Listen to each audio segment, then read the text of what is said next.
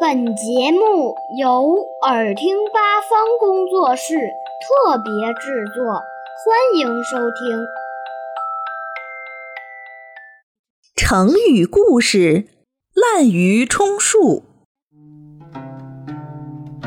古时候，齐国的国君齐宣王爱好音乐，尤其喜欢听吹竽，手下有三百个善于吹竽的乐师。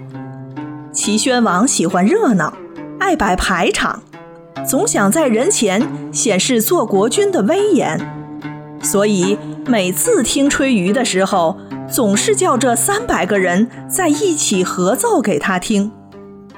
有个南郭先生听说了齐宣王的这个癖好，觉得有机可乘，是个赚钱的好机会，就跑到齐宣王那里去吹嘘自己说。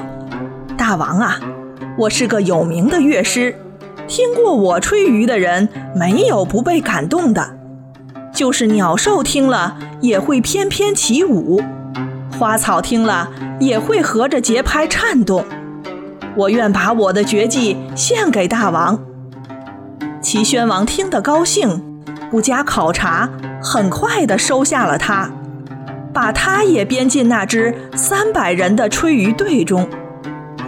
从这儿以后，南郭先生就随那三百人一块儿合奏给齐宣王听，和大家一样享受着优厚的待遇，心里得意极了。其实南郭先生撒了个弥天大谎，他压根儿就不会吹竽。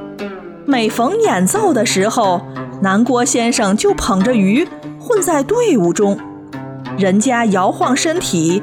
他也摇晃身体，人家摆头，他也摆头，脸上装出一副动情忘我的样子，看上去和别人一样吹奏的挺投入，还真瞧不出什么破绽来。南郭先生就这样靠着蒙骗混过了一天又一天，不劳而获的白拿薪水。可是好景不长。过了几年，爱听吹竽合奏的齐宣王死了，他的儿子齐闵王继承了王位。齐闵王也爱听吹竽，可是他和齐宣王不一样，认为三百人一块儿吹实在太吵，不如独奏来的悠扬逍遥。于是齐闵王发布了一道命令，要这三百个人好好练习。做好准备，他将让这三百人轮流来，一个个的吹竽给他欣赏。乐师们知道命令后，都积极练习，想一展身手。只有那个滥竽充数的南郭先生，急得像热锅上的蚂蚁，惶惶不可终日。他想来想去，觉得这次再也混不过去了，只好连夜收拾行李。逃走了。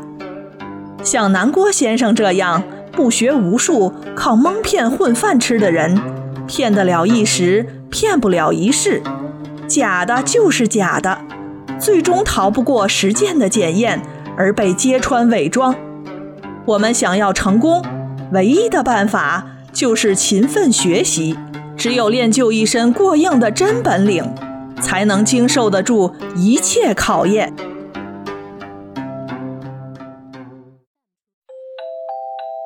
小朋友们想听更多有趣的故事，请关注微信公众号“耳听八方”，快来听听吧。